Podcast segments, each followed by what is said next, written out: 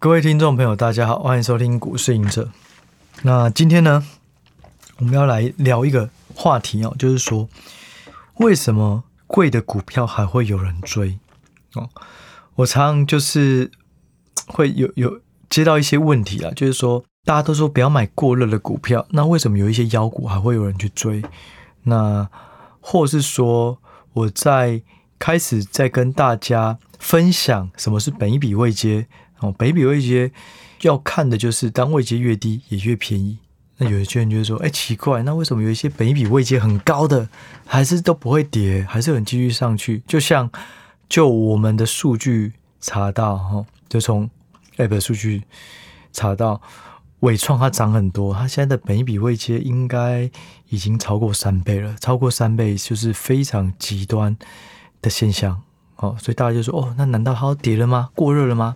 等等，好，那我们就来聊这一集啊，就是说，为什么很多股票你觉得贵，它就不会跌，还继续涨？NVIDIA 也是哦，那时候也是在几年之间涨了五倍，Tesla 也是啊，为什么贵了还会有人去追？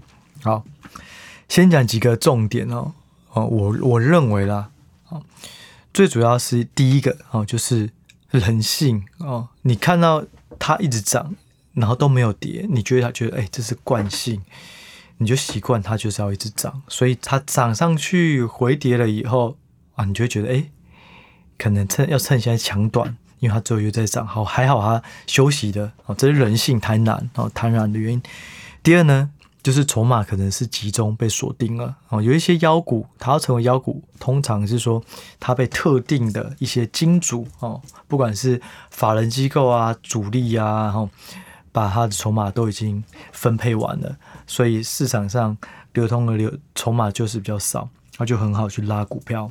所以这第二个贵的股票能够继续涨，哦，第二个原因就是筹码。第三个就是题材，这些题材呢几乎都一定是本梦比的题材，本意比哈是很难造就出妖股，就是有本梦比，数字看不清的朦胧美，那时候才是大家想象力最大的时候。新药也是如此哦。当新药通过了一期临床，诶，股价庆祝了哦。台股都这样，因为国外股票它药更多是一个投资组合，所以你一档药通过一期临床、二期临床，影响还好哦。但是对于很多台湾的生技公司，一一它一间公司就只有一颗新药，或是一颗新药不同的适应症。哦，所以只要一颗新药通过了临床，哦，就开始庆祝行情。通过二期临床，又一个庆祝行情。通过三期临床，哇，大涨。结果这些都还没有数字嘛，都是一个想象。哇，这个癌症市场有多大？哇，它还可以应用到什么什么市场？好，等到真正生产了，要开始卖了，股价往往。就距离高点已经跌一段了，因为你要面对的就是现在的现有的产品对它的竞争有多大，什么时候它有更多的学名药会来竞争哦，或者是说这个市场它有没有打通哦？它在台湾市场，可是在不同国家的药证有取得吗？什么就开始越来越多面面临更多问题，所以妖股哈，就是这种大喷发的妖股，通常都用北梦比。当你有一个人在跟你说，他现在本益比很便宜哦，是什么的？那时候绝对不会是妖股，妖股绝对都是拿三年后、五年后的本益比来计算。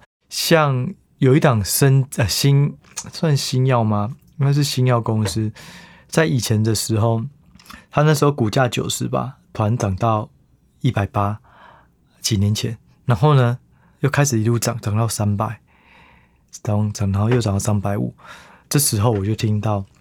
他的一个大股东说：“虽然这档股票没赚钱，我跟你说，当这档新药通过药证，然后推出市场以后，它一年的 EPS 是一千块，一年一千块的 EPS，本益比你要给几倍？给十倍哦，一万块。拜托，它市场还有它的股价还有多少的上涨空间啊？我听起来很扯哦，就是这样。”本梦比就是这样，一听到哎，真的、一千块的 EPS，我靠，本一比一倍都有一千块，继续买，对，都是这样。好，那这档的故事呢，我继续讲下去好了。后来呢，它涨上去以后，有一天公布要证了，不是没通过，是要补件，要补件，结果嘞，补件股价就先跌了一些。那后来嘞，补完件以后，股价继续跌，然后通过药证拿到了，还是在跌，那就一路跌跌跌跌跌跌到不到一百块了。大家都在等这个故事，就当它真的出现的时候，要面你你要想象一个梦是简单的，当你要面对的是数字的时候，是很难的。哦，所以就是说，很多好像 Tesla 会涨，因为大家哇，拜托，现在在全球的这个电动车的渗透率，一百台只有一台，一百台只有两台，一百台只有三台，这种想象空间很大哇！拜托，它的全市场从美国、从欧洲、从中国全部都在取代。然后呢，它当它拥有了全球的这种车资哦，车车子图资以后，它就可以变成自驾车，自驾车又有一块新的蓝海上哇！这种想象力最大。可是，当真的有开始越卖越好，一，开始在预估获利的时候，大家就要看说，那你能够真正赚到多少？然后发现，诶，中国市场 Tesla 的市占率也开始被中国的厂商竞争掉了。哦，然后欧洲、日本才开始发展电动车，哦，就发现说，它就会受到更更多挑战。就是梦永远是美好的，嗯，当一档个股要面临变成是从题材转换成实际的损益表的时候。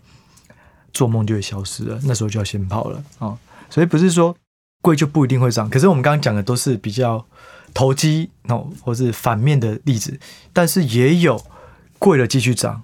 最经典的就是台积电，台积电从二零一五年到二零一八年吧，它就是从好像一百出头涨到三百多吧，然后后来又涨到六百多，对吧？可台积电它有梦吗？它是看本益比啊。其实它台积电原本是看净值比，只是后来获利更稳健了，所以大家愿意用本益比去预估它。不然它以前净值比差不多是五倍到七倍，可是当五倍到七倍都已经到了紧绷了，上不去了怎么办？没关系，我们来用本益比。你看，你过去用净值比呢，只有这个十三、十五倍的本益比，哎，可台积电它一年可以成长十五到二十趴。这太便宜了吧？这十十三十五倍哦，开始有人推推推推推，结果没想到台积电到了好像二零二零年那一年吧，营收好像还营收还获利还成长超过四成吧？对，甚至到了去年吧，也是成长的超夸张，好像有八成吧？哦，那这些你就发现啊，这样本一比啊可以给很贵啊等等的。那只要讲到一个东西，那为什么台积电能够这样？其实 AMD、NVIDIA 也是如此。哦，这种就叫 re-rate，好，会有 re-rating，哦，就是我给你的评价可以给的越来越高。但这种呢，会让它变贵，可是变贵会是常态。那为什么会是常态？就是反映了两个，它的竞争力提升，它的成长率也是提升的。哦，长期的成长率提升，什么意思？什么叫长期成长率提升？它的技术，它的产品可以应用到。更多的不同领域，好，例如车用电子，例如 AI，例如这种高阶伺服器，啊，例如更强的手机等等的，它市场领域一直在打开。好，那第二个就是说它的这个地理的位置的市场不断的扩张，哦，从台湾市场、美国市场、印度市场、中国市场等等等等，哦，这些都是，所以就是说。股票变贵有两种，一个就是妖股哦，题材面；一个是真实的基本面预估被上修。好，那我们先想上修这个东西，我们先嗯，再回到刚刚比较典经典的纬创啊，纬创真的是妖股，它股本这么庞大，还能给你涨这种涨到现在已经一百出头块了。那之前才四四十吧，四五十哦，就从。这么短的时间内涨那么多，合理吗？好，合不合理？我们要看一个东西，就是它的评价能够长期维持在呃越来越高的状况吗？假设这个曲线是合理的，那它就有可能越来越贵。好，那要怎么看？就回到刚刚讲的，看两个，一个竞争力，一个成长力。伟创的竞争力，基本上伟创就是非常大的一个。这种代工厂啊，那他有他的集团，包含纬颖啊这些，那他有他自己的客户。那另外呢，最主要最主要是因为他取得到了 AI 订单哦，跟 AI 相关的这些伺服器啊、晶片啊，新一代的很多订单都用它的，那甚至高阶新的规格的散热方式，它有接到相关订单。啊，所以以这些新的题材哦，成长力它是有更明显的曲线，所以它的本益比有机会哦，从成长力来看会慢慢的垫高，但是还是要回到竞争力啊。它的竞争力到底有没有实质上被提高？我觉得这个是更重要的问题。对，我认为像台积电这种，你有不同的纳米制程不断的去推升，它就会是一个进入门槛，你的竞争力就会是越来越高。可是至于代工厂，广达、鸿海、伟创，其实有时候就是看那个产品能够卖多久哦，AI 伺服器能热多久？如果中间有一度开始饱和了，成长趋缓，也许它就。会下去，成长率下去，可是你的竞争力也没有上来，对，那可能就不一定维持。但是就以目前来讲，我觉得本一比三倍以上真的是有点夸张，但是我觉得它是能够比过去贵，只是说三倍的本一比的标准差哦，本益比位阶已经到正三倍多了，也就是说，我们过去平均是零倍，你有可能是过去五年都在这个正负一在游移，但是现在已经在。标准差的三倍以上，这个你要换算成常态分配的几率，就是正负一标准差一倍以内吗，这个发生几率是嗯六十六十七趴吧。哦，那你两倍的标准差发生几率是九十五趴，三倍的标准几率就是九十九趴多。所以你是上面三倍以上了，哦，你就是九十九趴已经是一趴不到了哦。那你再把它看只有上面哦，不是下面，只有上面这几率，那就更低了。所以。我自己觉得结论啊，哦，纬创来讲的话，我觉得本益比是应该要比过去更高一些。那只是说现在会不会太高？哦，就是这样。那就留这个问题，我们也不好在这里讲太多个股的这种这种呃判断了。但是就留这两个思考点给大家。好，好。这就是刚刚提到的哦，一个个股呢，它到底为什么贵，还是会有人去追？好，那刚刚提到台积电，它是算是正例好，就是说它是真的有被上修，技术应用领域成长力也都越来越高。当然今年是衰退，但是没办法，因为去年真的太好了好。那衰退也是正常，你应该要拉一个这个一年到三年的基期去看啊。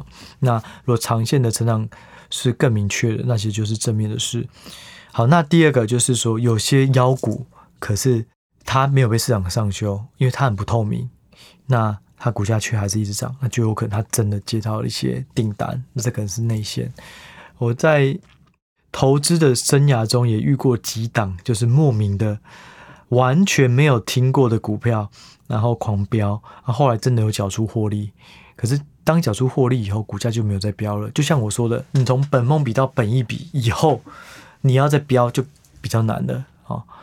对啊，就那对，看过几档都是在一个月内可能就是涨个几倍的哦，啊，这些都是真的，可能就是有内线，不管管理阶层，不管是大客户，不管是大股东，他掌握到一些东西，所以他敢买。但是我觉得就是不建议啦，因为一个东西妖股上去了，其实你没有任何的筹码是，或是你你没有任何的依据，胜率会比别人高，别人都是敢去追它。要不然就是资金够庞大，我可以去影响市场，我是主力啊，我跟别人一起把这个筹码吸干。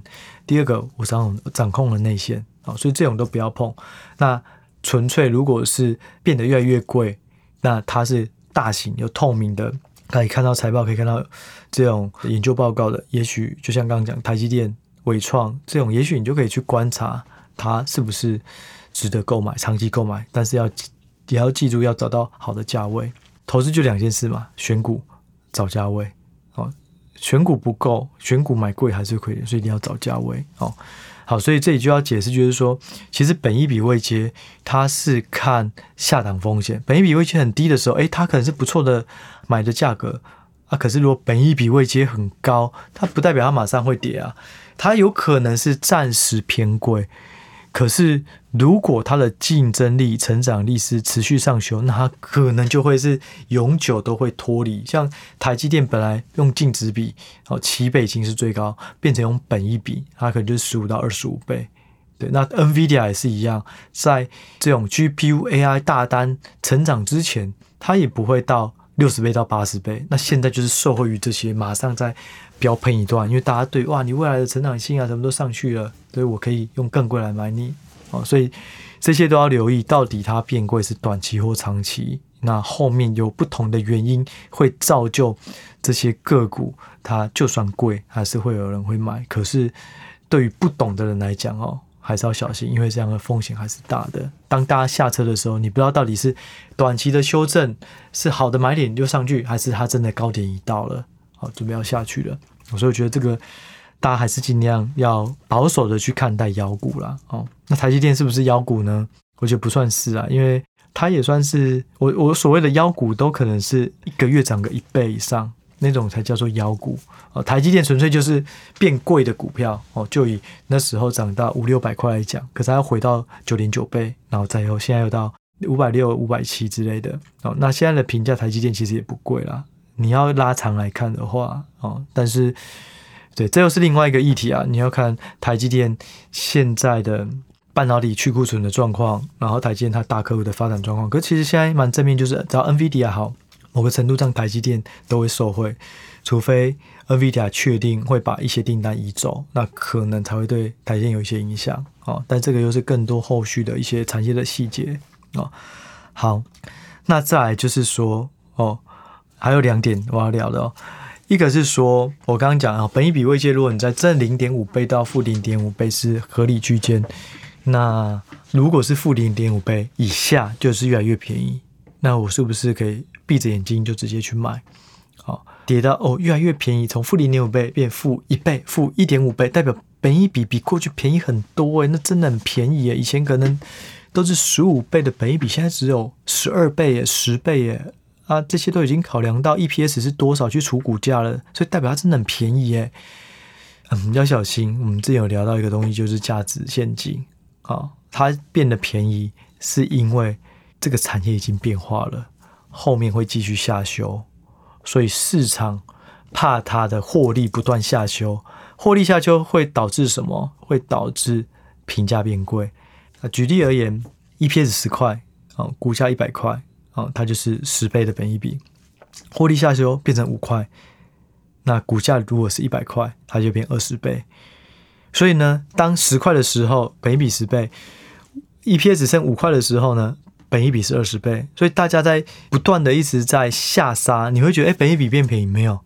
因为大家知道 EPS 会下修，本益比会变更贵，所以提早反应，这就是价值陷阱。所谓的这个本益比，股价越跌越低，越跌越低，没有最低，只有更低。哦，这就是价值陷阱。所以。这要搭配，要怎么去看价值陷阱？要理清它呢？就是要去搭配总分，而、啊、不是总分啊。我讲到的是 App。我先讲，就以 App 而言，哦，就是说我一看本益比位阶很便宜，但是它总分不能低，你不能说只有十分、十五分啊。那这样总分的是什么？对我而言，总分是透过基本面、技术面、筹码面去做计算的。所以也就是说，尤尤其又以基本面为分数为大宗。所以，当你总分太低，代表它有可能那么便宜，是因为总分变低又被下修了，所以有可能有价值陷阱的存在。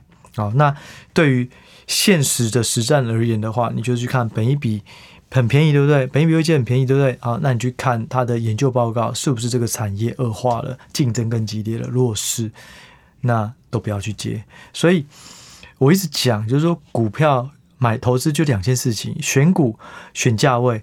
每一笔未接可以告诉你谁便宜，但是谁便宜不代表它会反弹，它有可能会继续越来越便宜，那就是要看选股它是不是好的股票，所以这两件事情要同时搭配，胜率才会更高。所以这是价值陷阱要避开，你就是除了看本一笔未接，还要去看这个个股的基本面未来有没有变化。好，哦那我这也再提一下，就是说，呃，我的 App 如果顺利的话，就是因为我现在。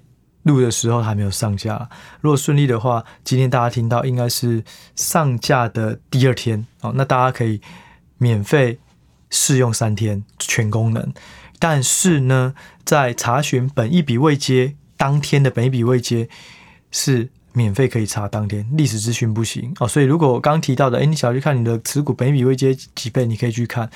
不过还是要提醒，有时候不会有数值或算不出来。当这五年内有亏钱，或是这家公司太不透明了，市场预估的数字很少，那也不要本一笔未接哦。可是如果是中大型，普遍都有哦，所以你可以去看。好，那再来这个就是说，当这个呃本一笔未接可以去看出它有没有便宜，但是有可能会有价值陷阱。那另外呢，本益比高的话，难道它就也是要赶快卖吗？也要回到它的基本面有没有又更好，会有持续上修的空间？就像刚刚讲纬创、讲台积电一样。哦，就是说，不要觉得用本益比位阶，你就可以找出好的股票，不行，你只能看出相对的价位贵或便宜。但不管贵或便宜，一定要再从基本面去着手，两者判断好股票、好价位，才会有好的投资机会。好，这是我一直在强调的。好，最后一点啊，讲完这个，我们这集就差不多了哈。嗯，我最近在看一个报告，我觉得很有趣哦。以前呢，散热的本一比哦，差不多就是八到十二倍啊，就很便宜。怎么可以这么便宜呢？散热，嗯，台湾是全球最大的散热的聚落哦，甚至有一家没有挂牌的 Cooler Master 是全球最大的散热厂商，在台湾没有挂牌哦，所以台湾是一个很大的散热聚落，就像半导体的大聚落一样哦。可是过去大家市场其实没有。给散热很好的本益比，都是要八到十二倍，甚至到十二倍就觉得不便宜。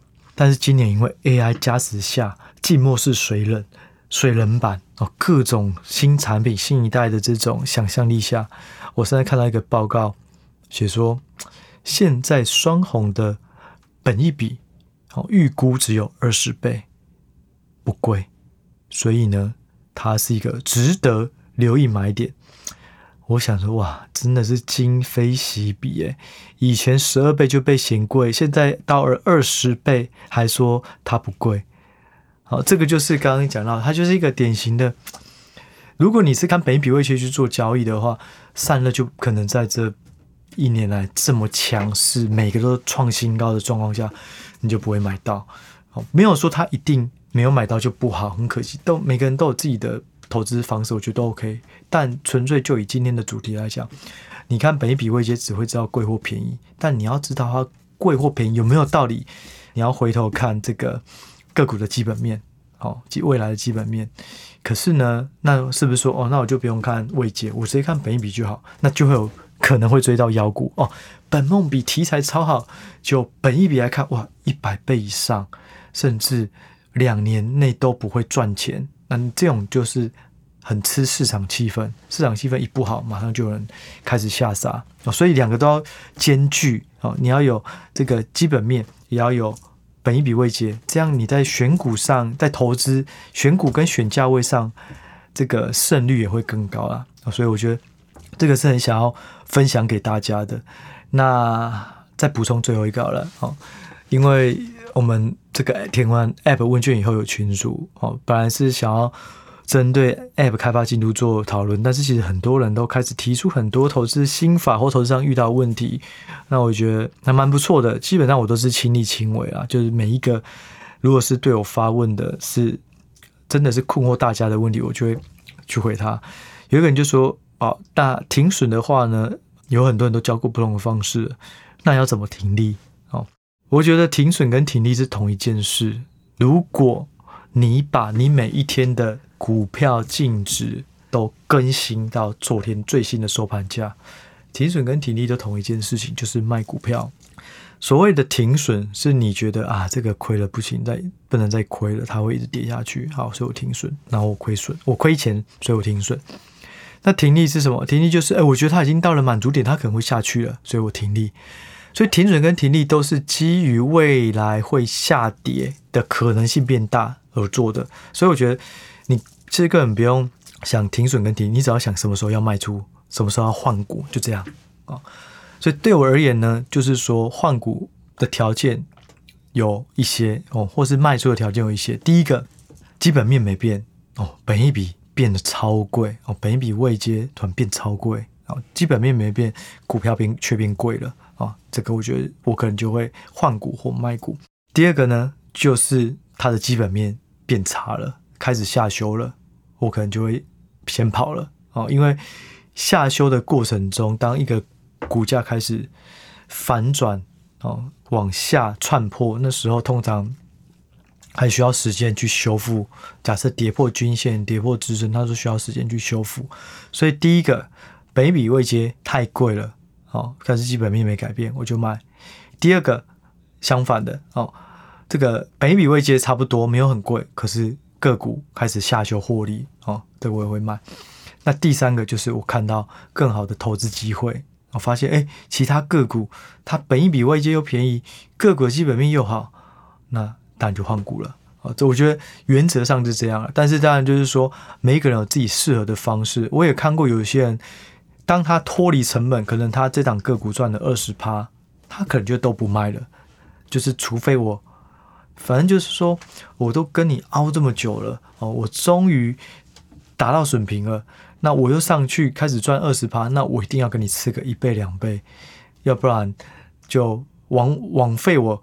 持股这么久哦，当然有些人这样。那你要说对或错，就是看每一个人自己的选择啦。当然，如果你能够搭配，它未来真的基本面有翻转吗？是不是要脱胎换骨哦？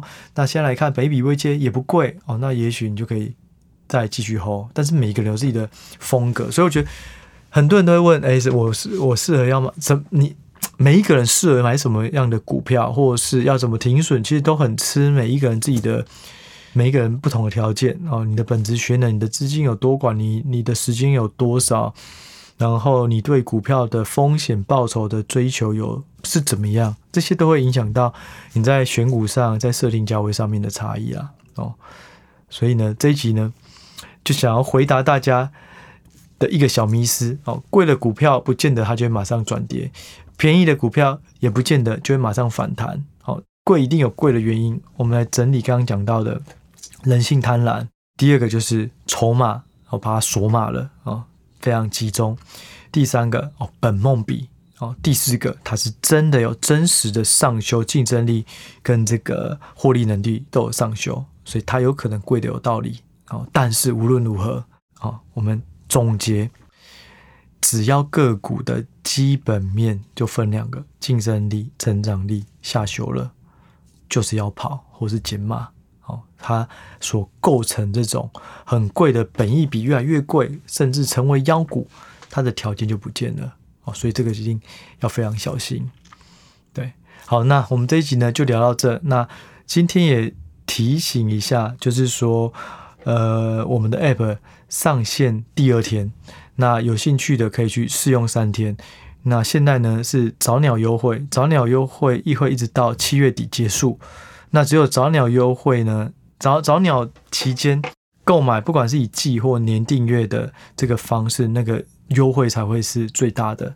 对，那过了早鸟以后，就会有一些调整哦，在 CMoney 这边的方案就有些调整。好，那就欢迎使用。那如果有任何问题的，也可以呃跟我们私讯或者在群组里面讨论。那我们这一集呢，就先聊到这喽，我们就下一集再见，拜拜。